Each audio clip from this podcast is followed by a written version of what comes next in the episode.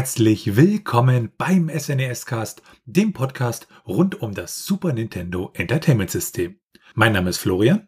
Und mein Name ist Felix. Und bevor wir heute zu dem Thema der Episode kommen, schauen wir uns erstmal Fragen und Feedback an. Wir sind ja heute in unserer Episode, wo wir halt Themen ja abseits der Super Nintendo Spiele behandeln, also Themen rund um die Community, Hardware oder Themen aus der Geschichte des Super Nintendo. Und in dieser Episode sammeln wir dann nochmal Fragen und Feedback.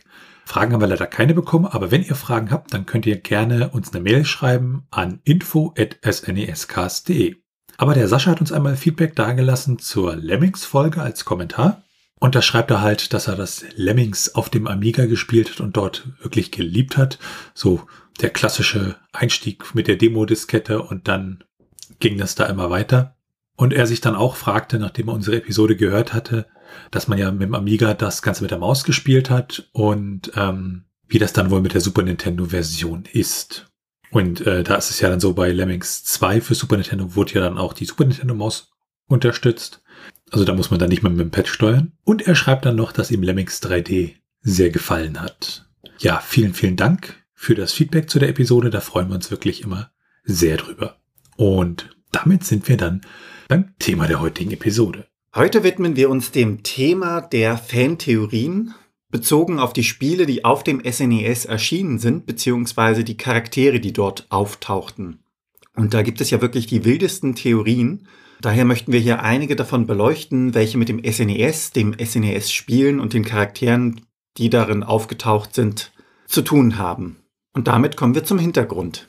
Und da stellt sich natürlich erstmal die Definitionsfrage, was ist eigentlich eine Fan-Theorie. Und äh, ja, wir würden da sagen, dass man sozusagen bestimmte Dinge von bestimmten Spielen oder über bestimmte Spiele hinweg in Zusammenhang setzt und da irgendwie ja versucht, bestimmte Erklärungen zu finden oder Theorien zu finden, warum bestimmte Dinge so sind, um halt irgendwas schlüssig zu erklären. Um da mal zum Beispiel eine Nicht-SNES-Theorie zu bringen, ähm, gibt ja so die Theorie, dass zum Beispiel in Pokémon Rot und Blau, dass das halt nach einem größeren Krieg spielt, weil es relativ viele Kinder, ältere Charaktere, aber fast keine erwachsenen Männer gibt. Und äh, ja, die beiden Hauptcharaktere, Rot und Blau oder Ash und Gary, sind halt äh, entweder Waisenkinder oder der Vater ist halt entsprechend verschwunden. Und die Theorie dann zum Beispiel auch in die Richtung weitergeht, dass ähm, ja vielleicht sogar die Pokémon dann durch den Einsatz von Atomwaffen entstanden sind. Und jetzt kann man natürlich sagen, okay, ja, das sind ja nur Fantheorien. Aber einige dieser Fantheorien haben sich dann im Nachhinein als wahr herausgestellt, die wurden also bestätigt. Und deshalb nehmen wir euch heute mit auf eine kleine Reise durch so unterschiedlichste Fantheorien. Und den Anfang macht Luigi. Luigi wird ja oft als Marios schüchterner und feiger Gegenpart dargestellt. So der kleine Bruder und die negativen Aspekte, die man damit verbindet in dem Sinne. Allerdings gibt es dort die Fantheorie, dass ja Luigi eigentlich ein sehr starker Charakter mit vielen Fertigkeiten beziehungsweise Fähigkeiten auch ist. Denn in modernen Spielen kommt das zum Vorschein. In Super Paper Mario kommt zum Beispiel heraus, dass Luigi die Reinkarnation von Graf Blacks Urgroßvater ist. Und damit ist er die einzige Person, die das Chaosherz beherbergen kann und wenn man sich das Chaosherz anschaut, das ist ja ein Artefakt, das in der Lage ist, jede Realität zu zerstören, dann ist das Ganze schon recht heftig. Also das ist eine Kraft, die man nicht zu unterschätzen wissen sollte. Und ein weiterer Beweis von Luigis Macht ist in dem Sinne der, dass Luigi sich als Endboss des Spiels in eine ja, Abscheulichkeit verwandelt, die nur durch den Einsatz der anderen sieben stärksten Artefakte, die es gibt, den reinen Herzen gestoppt werden kann. Im Spiel Paper Mario, die tausendjährige Tür, erfährt der Spieler ja in einer Nebenstory, dass Luigi im Grunde einen riesigen Pfad der Zerstörung über das gesamte Königreich gebracht hat, obwohl er es in dem Versuch eigentlich versuchte zu retten. Das ist allerdings nur eine Nebenhandlung, in der die Spieler nicht aktiv eingreifen können. Das wird dann teilweise einfach durch Dinge aufgedeckt, die man in der Welt finden kann. Eine weitere Fähigkeit, die Luigi hat, ist die Fähigkeit, einen Weg in die Traumwelt zu schaffen. Das sieht man im Spiel Mario und Luigi Dream Team. Und die Traumwelt ist dabei eine alternative Realität, die durch Träume einfach angetrieben wird. Er ist dort wirklich die einzige Figur, die das Portal zur Traumwelt öffnen kann. Und durch diese Spezialfähigkeit ist er wieder ein Stück spezieller und hat dementsprechend auch wieder eine zusätzliche Kraft, die ihn stärker macht. In einem Teil der Spiele ist es ja so, dass Luigi eher als zweiter Charakter ja, spielbar ist oder in irgendeiner Art und Weise hat er noch Hilfe und der Fokus teilt sich so ein bisschen auf zwischen diesen Charakteren. Im Titel Paper Mario die tausendjährige Tür sieht man auch, dass Luigi durchaus ein actiongeladenes Abenteuer ohne seinen Bruder Mario erleben kann. Weiterhin sieht man auch in Mario und Luigi Partner in der Zeit, dass Luigi einen Großteil an ja, Mitgefühl entwickeln kann. Also wirklich ein so starkes Mitgefühl für die anderen Leute hat, dass der Aurora-Block in dem Spiel groß genug wird, um ihn gewissermaßen damit zu zerquetschen. Und alles in allem sind das Dinge, die darauf hindeuten, dass Luigi ein wirklich ja mächtiges Wesen in diesem Mario-Universum ist und er aufgrund seiner Fähigkeiten einfach auch dieses Empathiegefühl eher im Hintergrund steht.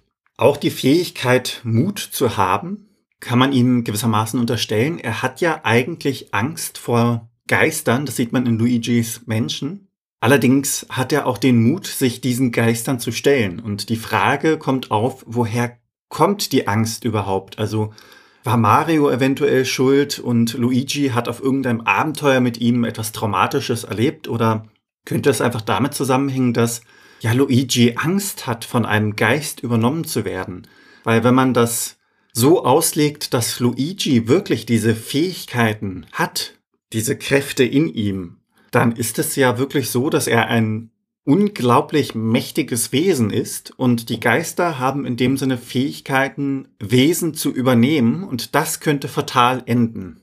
Wenn Luigi zum Beispiel von einem Geist übernommen wird, wer könnte ihn aufhalten? Vielleicht ist das ein Grund, warum Mario und Luigi oft zusammen agieren. Dass, falls es wirklich so weit kommen sollte, Mario noch eingreifen kann. Ja, die nächste Theorie dreht sich darum, dass es für die unterschiedlichen Spiele, dass die nicht immer jeweils in ihrem eigenen Universum gibt, sondern dass äh, praktisch dann in, im Großteil der Spiele sozusagen immer im gleichen Universum gespielt wird. Das sieht man ja erstmal dadurch, dass man ab und zu mal Crossover-Auftritte hat, wo halt ein anderer Nintendo-Charakter in anderen Spielen auftaucht und äh, damit ist natürlich dann nicht die Super Smash Bros. Reihe gemeint, weil in der Super Smash-Serie da ist es halt so, da spielen eigentlich nicht die Nintendo-Charaktere, sondern die Spielzeuge dieser Charaktere äh, mit. Und deshalb kann man das dann alles da zusammenpacken. Und ähm, zum Beispiel Kirby in Kirby Dream Lands 3 trifft dort auf äh, Samus aus Metroid. Und man hat da so eine Theorie, dass das Ganze sozusagen dann auf Earthbound bzw. Mother 2 basiert. Da gibt es ja äh, den Girgas und der verleiht halt äh, Pflanzen, Tieren und Pilzen Gefühle und die treiben die Menschen dann in den Wahnsinn. Und diese intelligenten ja, Tiere und Pflanzen, ähm, die sieht man dann sozusagen in dieser Theorie als die Vorgänger der Figuren aus dem Spiel Pikmin. Und später entstehen dann aus diesen Pikmin-Kreaturen so Wesen wie Bowser oder äh, König Dedede und auch die Tiere aus Animal Crossing. Und später friert dann die Erde ein. Die Technologie ist, hat sich natürlich auch weiterentwickelt. Und dann haben wir sozusagen den, den, den Zitterstern aus Kirby 64. Und auch dort wird angedeutet, dass es sich dabei um die Erde handeln könnte. Und die Menschen haben halt den Planeten Erde verlassen und ähm, deren Schicksal sehen wir dann sozusagen in der Metroid-Serie. Also da hat man sich dann praktisch diese Theorie zurechtgelegt, dass das irgendwie alles in einem Universum spielt und man da entsprechende Anhaltspunkte gefunden oder gesucht hat, um das für sich dann zu bestätigen. Einige Fans haben die Frage gestellt, wer ist denn der Vater von Mario und Luigi? Und da muss man ein klein wenig zurückgehen, um das Ganze ja ein wenig einzuordnen und zu verstehen. Es wird angenommen, dass Super Mario und Donkey Kong im Arcade-Spiel Donkey Kong von 1981 das erste Mal auftauchten und da meinte allerdings dann jemand aus der Community, dass das eher nicht richtig ist, denn in Donkey Kong Country stellt sich heraus, dass der ursprüngliche Donkey Kong, also derjenige aus dem Arcade-Spiel von 1981, eigentlich Cranky Kong ist. Das heißt in dem Sinne, dass Donkey Kong Jr. aus den Arcade-Spielen der 1980er in dem Sinne erwachsen geworden ist und somit der Affe ist, den die meisten Leute heute als Donkey Kong bezeichnen. Es wird weiterhin die Frage aufgeworfen, ob denn Super Mario, welcher als Jumpman im Original Donkey Kong bezeichnet worden ist, auch ein und dieselbe Person ist. In den Spielen handelt es sich bei Jumpman um einen Tischler aus New York City und er lebt eine Frau namens Pauline. Super Mario hingegen ist ein Klempner aus dem Pilzkönigreich und in Prinzessin Peach verliebt. Es kann natürlich sein, dass Nintendo hier einfach die Figur neu gestaltet hat und damals noch nicht ganz wusste, wohin sie mit dem Ganzen hin möchte und dementsprechend diese Gegebenheiten einfach angepasst hat. Oder dass etwas passiert ist, das Mario dazu brachte, seinen Beruf zu wechseln, Pauline in dem Sinne aufzugeben und dann ins Pilzkönigreich zu ziehen. Das wäre natürlich auch möglich, auch wenn es bisher noch nicht wirklich bekannt ist. Falls das allerdings nicht zutrifft, dann wäre es so, dass Jumpman und Super Mario zwei unterschiedliche Leute sind. Bindet man da noch die ja, Chronologie, also die festgelegte Zeitfolge von Yoshi's Island auf dem DS mit ein, wird das Ganze eigentlich unmöglich. Peach, Wario, Bowser, Mario und Donkey Kong Jr. werden nämlich dort als Babys gezeigt und dementsprechend sind sie im selben beziehungsweise im annähernd gleichen Alter. Da kann man natürlich auch wieder argumentieren, es könnte ja irgendwie sein, dass es dort einen Zauber gab, der die verjüngt hat und dementsprechend diese Tatsache wieder mit anderen Dingen verknüpfen, aber da steht nichts aktuell zur Diskussion. Also es gibt keine Indizien oder Beweise, dass dem so wäre. Im Originalspiel tritt ja Cranky Kong gegen den erwachsenen Jumpman an. Und es ist bekannt aus Yoshi's Island, dass Mario und Luigi Eltern haben, aber in dem Teil werden die Gesichter leider nicht gezeigt. Dementsprechend kann man da auch nicht weiter zuordnen, in welche Richtung das Ganze gehen könnte. Und nach den Dingen, die in dem Sinne über das Mario-Universum jetzt bekannt sind, wäre Jumpman die einzige Figur, die diese Rolle übernehmen könnte. Und dann wenden wir uns der Theorie zu, wer eigentlich zur Familie Mario gehört. Und es gibt ja einen Live-Action-Film aus den 90er Jahren, der bei sehr vielen Leuten sehr viele schlechte Erinnerungen geweckt hat und der auch mit Mario eher wenig zu tun hat. Aber dort hat man eingeführt, dass der Nachname von Mario Mario ist. Also Mario Mario Mario heißt und Luigi dann praktisch Luigi Mario heißt. Und Shigeru Miyamoto hat das auch mal bestätigt. Und das ist ganz witzig, weil er 2012 gesagt hat, dass sie keinen Nachnamen haben. Aber 2015 hat er dann gesagt, dass ihre Nachnamen Mario lauten. Dann ist es auch klar, warum es zum Beispiel die Mario Brothers heißt. Und wir wissen natürlich, dass es mit Luigi und Mario zwei Brüder gibt, aber vielleicht ist das ja noch ein bisschen anders. Man kann schon nachvollziehen, dass dann viele Fans aufgrund dieses Nachnamens, also Mario Mario, schon verwirrt waren, beziehungsweise das Ganze extrem absurd fanden. Aber wie bereits erwähnt, es wurde ja bestätigt 2015 und wenn man dann dieser Logik folgen würde, würde das bedeuten, dass Dr. Mario in dem Sinne nun ja der Titel als auch der Name gleichzeitig ist. Die Antwort kann man anscheinend in Super Smash Bros. Melee finden, denn Dr. Mario taucht in diesem Spiel als geheimer Charakter auf und das zusammen mit Mario und Luigi. Wenn man dann die Eigenschaften, die sich unterscheiden, zugrunde legt, sind es anscheinend auch drei unterschiedliche Personen. Denn Dr. Mario hat helleres Haar als Mario und Luigi Mario und er schlägt auch härter zu als die beiden. Luigi Mario ist allerdings leichter und schwebt auch so ein bisschen mehr als Dr. Mario. Und der Mario Mario, also den Mario, den wir kennen, ist athletischer als Dr. Mario im Vergleich und kann zudem auch die Wandsprünge ausführen. Es könnte also sein, dass jetzt Dr. Mario ein weiterer Mario-Bruder ist oder zumindest in irgendeiner Art und Weise zur Mario-Familie mit dazugehört. Dr. Mario könnte also zum Beispiel ein Cousin von Mario Mario und Luigi Mario sein. Das Ganze ist jetzt durch den Nachnamen natürlich ein wenig verwirrend und sicher weiß man es aktuell noch nicht. Und die nächste Theorie dreht sich auch wieder um Mario und um Mr. Bison. Und jetzt fragt man sich, wie das zusammenhängt. Und da geht die Theorie halt davon aus, dass Mario und Mr. Bison ja die gleiche Person sind. Und dass sich das halt in ihrem Kampfstil widerspiegelt. Und niemand hat halt bei Capcom jemals erklärt, wofür das M in M Bison halt ja eigentlich steht. Aber gegen die Theorie spricht an der Stelle halt, dass ähm, ja Mr. Bison in Japan halt Balrog heißt und man vermutet, dass diese Umbenennung deshalb vorgenommen wurde, um rechtliche Probleme oder Ungereimtheiten dann mit dem real existierenden Boxer Mike Tyson zu vermeiden.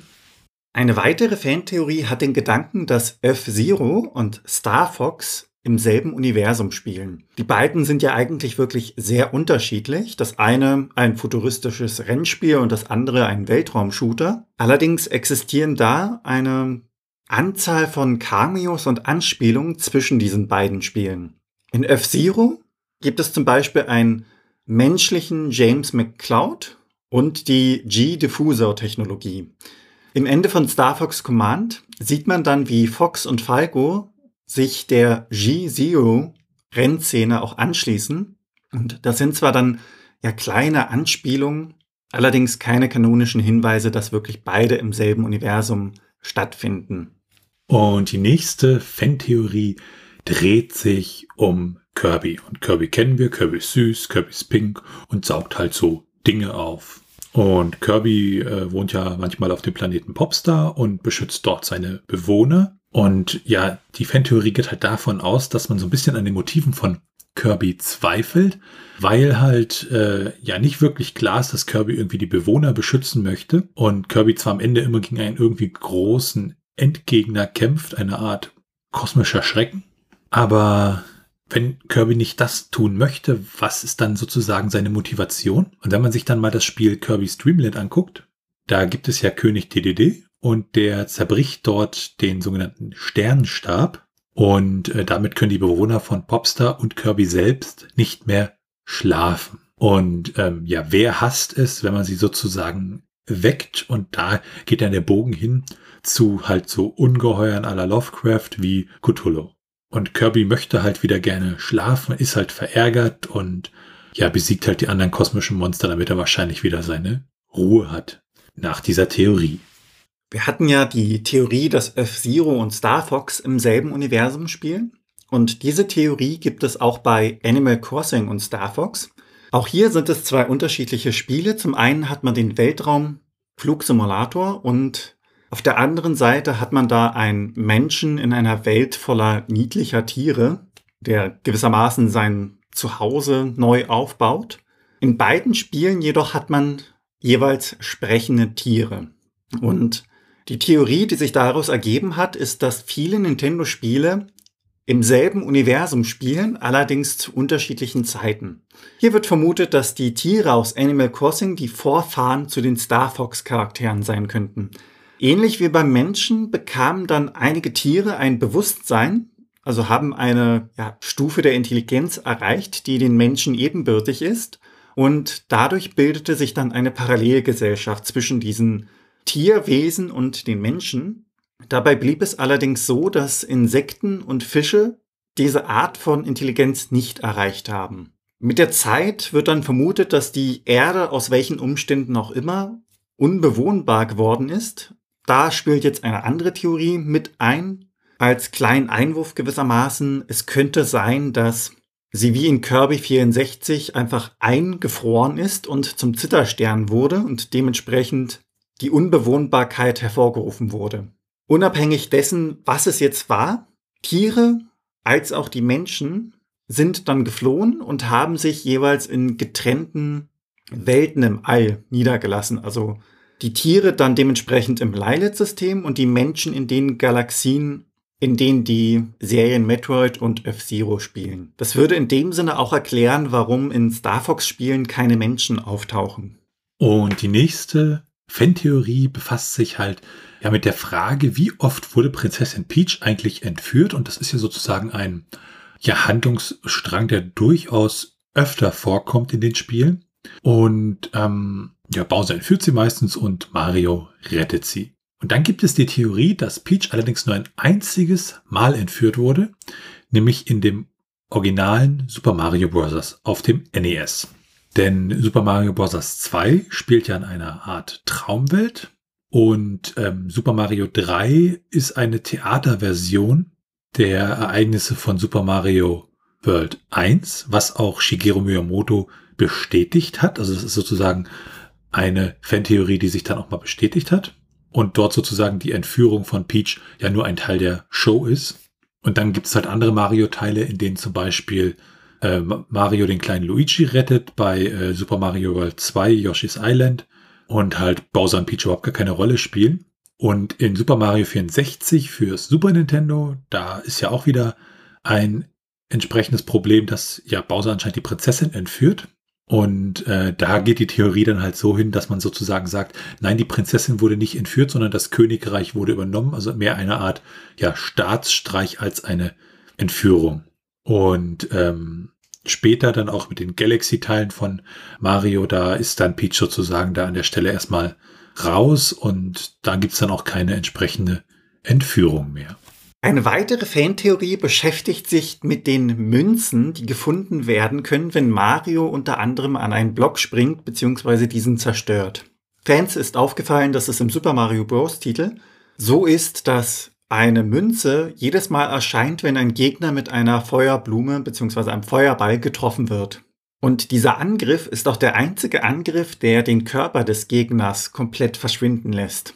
Das wird dann so ausgelegt, dass die Seele des jeweiligen Lebewesens freigesetzt wird und als ja dazugehörige Münze in dem Sinne dargestellt wird.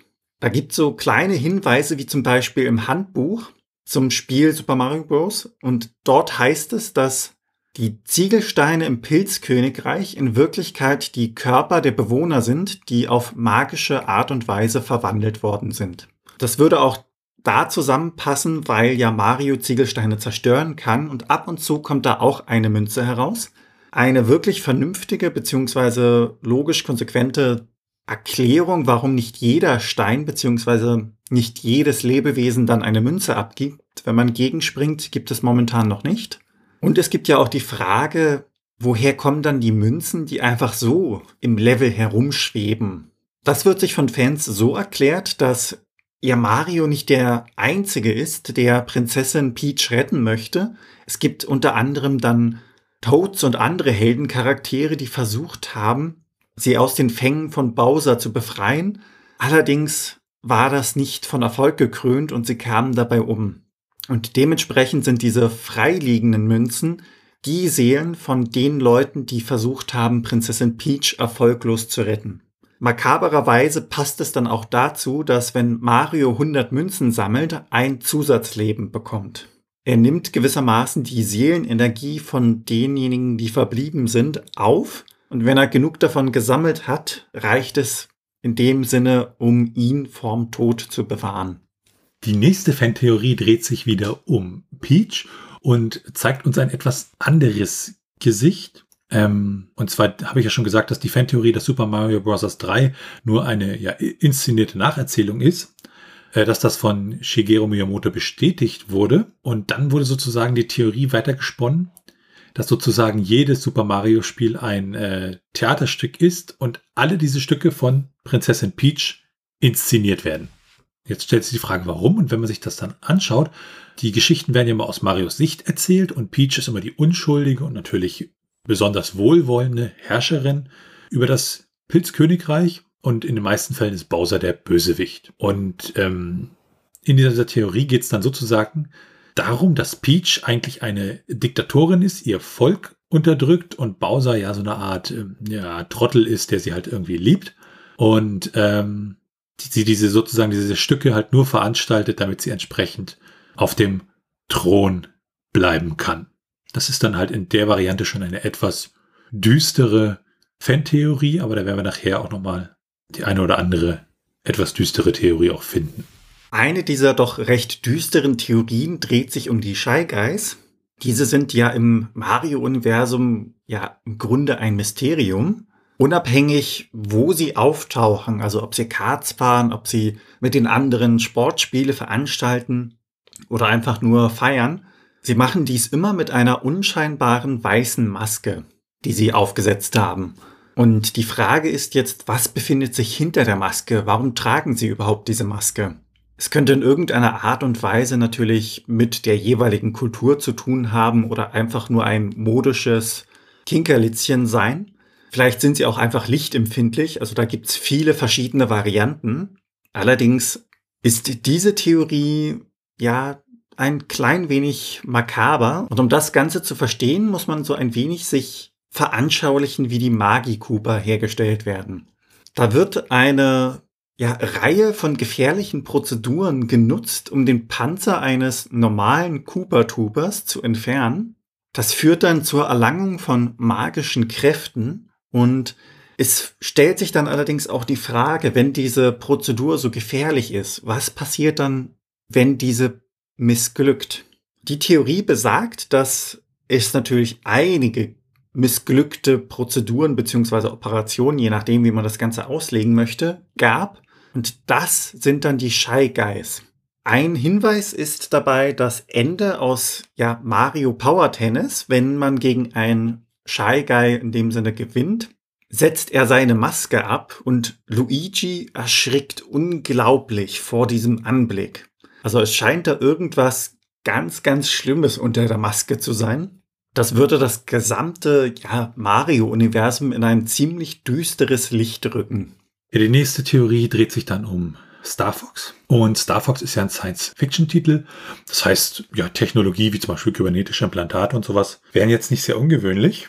Aber an dieser Theorie geht es darum, dass die Beine der Charaktere des Star Fox-Teams beziehungsweise eines Airwing-Piloten, dass die entsprechend amputiert werden und die Theorie geht halt davon aus, beim Jet, wenn man hohe G-Kräfte hat, führt halt immer dazu, dass dann das Blut in die Beine fließt und äh, man als Pilot dann ohnmächtig wird, was natürlich äußerst unpraktisch ist. Und ähm, ja, die Möglichkeit, damit sozusagen Fox und seine Crew das überleben können, besteht darin, dass sie halt ja äh, entsprechende Prothesen dann tragen. Allerdings hat äh, Dylan Cuthbert zu dieser Theorie halt äh, irgendwann später mal gesagt, dass das Blödsinn ist und dass diese Stiefel, die sehen nämlich so relativ nach Prothesen aus, weil die so ein bisschen metallisch auch auswirken, aber dass die halt nur so aussehen, weil sie halt cool aussehen und das ist halt entsprechend alles an der Stelle gewesen. Aber trotz allem doch eine ziemlich düstere Theorie an der Stelle. Eine weitere Fantheorie dreht sich um Doom. Das erschien ja auch fürs Super Nintendo und laut dem Handbuch dieser Version spielte die ganze Doom-Serie im März 2022, beziehungsweise das Spiel. Und äh, John Romero, der halt äh, ja sich für Doom da verantwortlich zeichnete und zeichnet, hat halt gesagt, nein, Doom an sich ist zeitlos und ähm, dieses Handbuch wurde halt nicht von ID-Software gesetzt. Das heißt, äh, man kann das so in Richtung Fehler packen, die ganze Geschichte. Die nächste Theorie dreht sich dann wieder um Mario beziehungsweise das Universum, in dem er wohnt. Und das ist halt ja irgendwie eine Art Drogentrip ist, weil es gibt halt lauter Dinge, Schildkröten mit Flügeln, Pilze, die einen wachsen lassen, italienische Klempner, die in irgendwelche Röhren gehen, Pilzmenschen und ja, halt lauter solche seltsamen Geschichten. Und ähm, die Theorie geht halt davon aus, dass das wirklich ja nur ein ewig langer Trip ist, diese ganze Mario-Serie. Und diese Pilze sind sozusagen ja eine Metapher für Psilocybin-Pilze. Und die Feuerblume hingegen steht dann so für Opioide, also sowas wie zum Beispiel Heroin. Und ähm, die Sterne, die stehen dann für LSD. Das passt auch wieder so ein bisschen zusammen, weil LSD zum Beispiel manchmal unter dem Namen Blackstar bekannt ist. Die Theorie geht an der Stelle auch noch weiter, nämlich dass Mario immer, immer süchtiger wird und äh, sozusagen die Spiele auch comichafter, cartoonhafter werden und es gibt auch immer wieder neue Power-Ups, was halt ja stärkere Drogen sind an der Stelle. Zum Beispiel die Monde, die wir unter anderem in Super Mario Odyssey sehen. Das kann man als Metapher auf Mescalin sehen, weil da, die heißen dann halt im Slang Moons. Und die Halluzination sorgt halt auch dafür, dass das alles so ein bisschen sich widerspricht. In Mario Tennis spielt er mit Bowser glücklich Tennis und beim nächsten Mal ist er plötzlich in wieder ein, ein, ein feuerspuckendes Monster, was Prinzessin Peach entführt. Und ähm, ja, bei der Theorie sind wir uns auch ganz sicher, dass sie natürlich nicht der Realität entspricht, weil äh, Nintendo da wahrscheinlich mit seiner familienfreundlichen Politik etwas dagegen hat. Aber es ist immer wieder interessant, wie die Fans praktisch aus bestimmten ja, Gegebenheiten dann entsprechende Theorien bauen. Fans haben sich die Frage gestellt, wie denn Yoshi und Mario eigentlich zueinander stehen. Und da gab es zwei große Lager. Die eine Hälfte hat geglaubt, dass Mario, wenn er auf Yoshi reitet, einfach nur nach vorne zeigt. Und die andere Hälfte hat geglaubt, dass er Yoshi auf den Kopf haut, damit dieser erst losläuft. Im SNES-Klassiker Super Mario World, da war das schlecht zu erkennen anhand der doch recht ja, groben Grafik. Und das Ganze wurde auch lange Zeit äh, ja, nicht in irgendeiner Art und Weise aufgegriffen, bis dann 2017 in einem Interview bestätigt worden ist, dass Mario Yoshi in dem Sinne geschlagen hat. Das ist ein schönes Beispiel für eine Fantheorie, die dann auch bestätigt worden ist. Takashi Tezuka und Shigefumi Hino sprachen in einem Interview darüber, dass sie, als sie Super Mario Bros. 3 entwickelten, Shigeru Miyamoto ein Bild von Mario auf einem Pferd zeichnete und es an die Wand hing. Da das gewissermaßen ohne weiteres Kommentar geschah, ging Takashi Tezuka dann dementsprechend davon aus, dass Mario einfach etwas reiten sollte und das wurde dann in Verbindung gebracht mit diesem Dinosaurierland-Konzept von Super Mario World.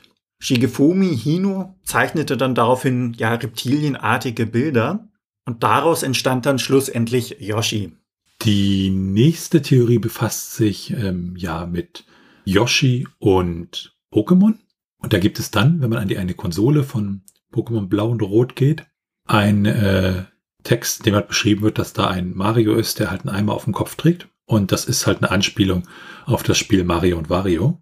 Und dass sozusagen Mario eine fiktive Figur im Pokémon-Universum ist. Aber die ganzen Nintendo-Konsolen, die gibt's halt in den Universen. Und ähm, jetzt fragt man sich natürlich, ja, in welcher Form trägt das dann zur Fantheorie bei? Ja, dass sozusagen dieses fiktive Mario-Universum ja aus dem Pokémon-Universum heraus entwickelt wurde und da natürlich entsprechend inspiriert wurde. Und Figuren wie Yoshi und auch Bowser entsprechend, ja, von den Pokémon inspiriert wurden und Mario dann an der Stelle sozusagen eine Art Pokémon-Trainer wäre. Und damit kommen wir zu einer Fantheorie um das Spiel Chrono Trigger. Nach dem Ende des Spiels sind ja immer noch einige Fragen leider unbeantwortet geblieben, wie zum Beispiel das Schicksal von Shala und die wahre Natur von Lavos endgültiger Form. Und ein paar Dinge davon wurden in Chrono Cross zwar beantwortet, allerdings nicht alles. Und die Fantheorie besagt hier, dass es einen achten spielbaren Charakter geben sollte, der gewissermaßen dafür verantwortlich war, die losen Enden, die es im Spiel gab, noch zusammenzuführen und die restlichen Fragen zu beantworten. Ursprünglich wurde dabei angenommen, dass es sich um Schala handelt, allerdings enthüllte dann der Chrono Trigger V-Jump Players Guide dass ein weiterer spielbarer Charakter während der Entwicklung gestrichen worden war. Es handelte sich dabei um Gaspar den Weisen. Es wird davon ausgegangen, dass Gaspar der Weise sich in dem Sinne am Ende der Zeit der Gruppe hätte anschließen können. Und die letzte Fantheorie, die wir hier haben, bezieht sich auf Chrono Trigger und dass Chrono Trigger sozusagen eine Nacherzählung der Bibel ist. Die Theorie trägt übrigens den schönen Namen der Chrono Trigger Testament. Und die Idee ist halt, dass man bei der Entwicklung den Wunsch hatte, die Bibel halt mit, mit entsprechend Robotern und Kampfsportlern ja wieder neu zu besetzen und sich halt viele Themen und Parallelen halt in der Geschichte finden.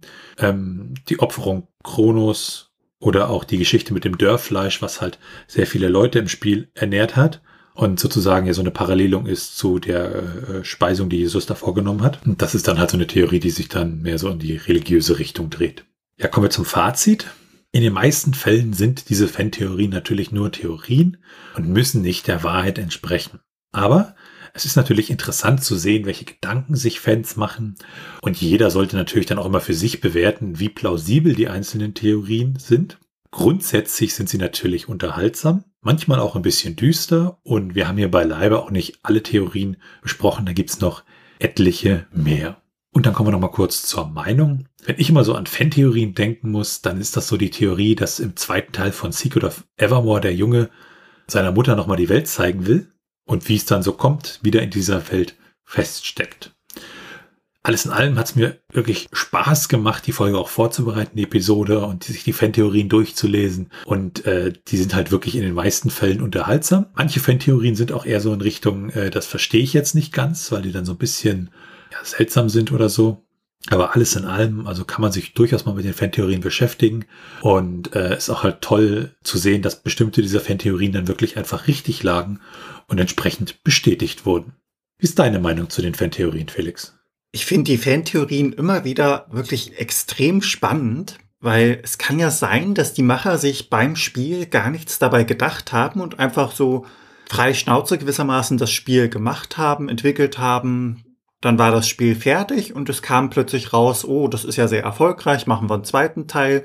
Dementsprechend passiert es ja des Öfteren, dass da in irgendeiner Art und Weise es Dinge gibt, die nicht ganz ja in Einklang miteinander gebracht werden können und dass es dann dort Fans gibt, die wirklich sich darüber Gedanken machen, wie das denn sein könnte und die Variationen dessen, also wie unterschiedlich diese Fantheorien auch sein können, finde ich wundervoll, weil man sieht ja bei Super Mario, das ist für mich immer so ein, ja, viel gut Spiel, also wirklich einfach ein schönes, tolles Game, also äh, Spiel in dem Sinne. Und das dann so auf diese düstere Art und Weise mit den Seelen betrachtet, dass Mario eigentlich gar nicht der Gute ist oder dass Prinzessin Peach ja versteckt in dem Sinne die böse Anführerin hinter allen ist, das finde ich wundervoll. Das macht wirklich da Spaß, sich einzulesen. Und zum Teil ist es ja auch so, dass es irgendwie befriedigend ist, wenn man so Dinge hat, von denen man nicht weiß, warum das so ist. Zum Beispiel die Kristalle in Zelda haben mich immer irritiert. Wer versteckt denn zum Geier nochmal Kristalle irgendwo in einem Busch oder in einem Haus, in einem Krug? Also auch die Art und Weise, dass man bei Fremden mal schnell reingehen kann, um da was zu zerstören, ist ja mitunter gewöhnungsbedürftig. Und das wird dann teilweise durch Fantheorien erklärt, was dementsprechend dann auch wieder gewissermaßen so den kleinen Frieden bringt. So, ach ja, deshalb ist das so, okay, akzeptiere ich, passt. Ein paar Dinge sind natürlich zugegebenermaßen einigermaßen absurd, wenn man darüber nachdenkt. Allerdings dachte ich das auch vom Namen her Mario Mario, nur dass das dann bestätigt worden ist, war dann auch so, okay, hätte ich jetzt nicht erwartet und dann so, man akzeptiert es, wenn es der Schöpfer bzw. der Ideengeber dann offiziell verlautbaren lässt das macht doch irgendwie Spaß, wenn man es nicht genau weiß, immer so herauszufinden, welche Variante könnte es da noch geben. Man macht sich ja Gedanken über das Spiel und überlegt, welche Variationen es dort geben könnte. Und die Vielfalt ist auch immer wieder erstaunlich. Ich persönlich habe jetzt durch die Folge wieder gemerkt, dass ich doch so ein bisschen Lust habe, wieder so ein paar Teile zu spielen. Unter anderem jetzt von der Mario-Serie und die werde ich jetzt in dem Sinne auch aus einer völlig anderen Perspektive betrachten und dann auch so mit dem zweiten Auge gewissermaßen schauen, gibt es da Hinweise auf die jeweiligen Fantheorien. Ich bin da sehr gespannt drauf. Ein Knackpunkt, den ich da immer so habe, ist diese Fantheorie, dass die Spiele gewisser Ableger gewissermaßen im selben Spieluniversum spielen, nur zu unterschiedlichen Zeiten. Das finde ich immer sehr faszinierend, weil man dann mitunter einfach zwei Punkte hat und sich fragt, was denn dazwischen passiert ist, dass sich das Ganze so entwickelt hat. Also das Ganze ist wirklich sehr interessant und ich empfehle es jedem, sich mal da so ein bisschen einzulesen. Da gibt's immer wieder neue Dinge, die man entdecken kann. Und damit sind wir am Ende dieser Episode vom SNES Cast.